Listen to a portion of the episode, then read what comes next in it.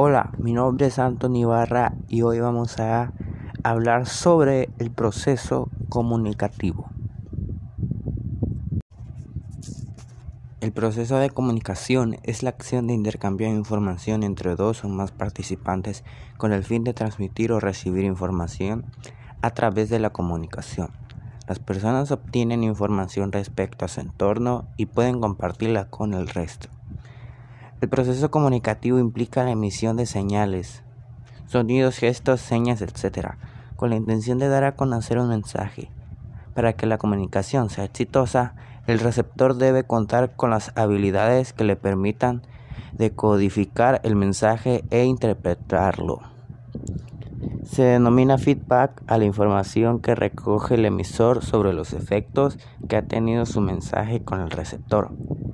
Con ello se verifica la identidad de los receptores y se comprueba el grado de comprensión del mensaje.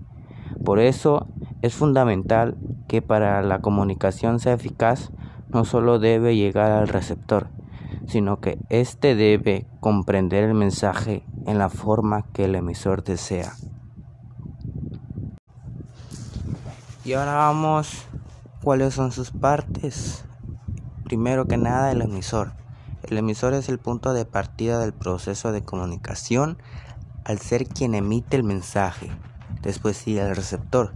El receptor es quien recibe el mensaje del emisor. Su sol puede ser voluntario o involuntario, ya que puede estar participando activamente en el proceso comunicativo. Código. El código o lenguaje es el conjunto de signos con el que se transmite un mensaje.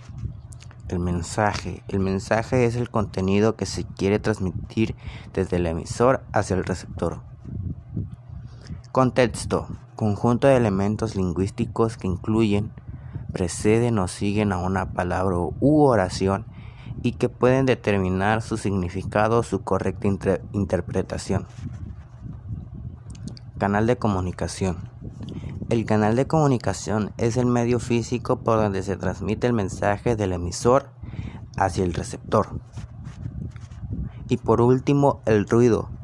El ruido es toda señal que distorsiona el mensaje original que el emisor quiere transmitir.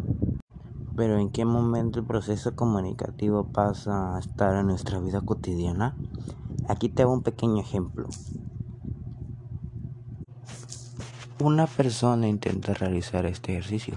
¿Qué elemento de la comunicación está fallando? Y no entiende alguna de las cuestiones que se plantean. Primero que nada, el contexto es porque no están entendiendo el ejercicio. ¿Cuál es el referente aquí? El ejercicio. ¿Cuál es el código? El idioma que están hablando. ¿Quién es el emisor? El profesor. ¿Y el receptor?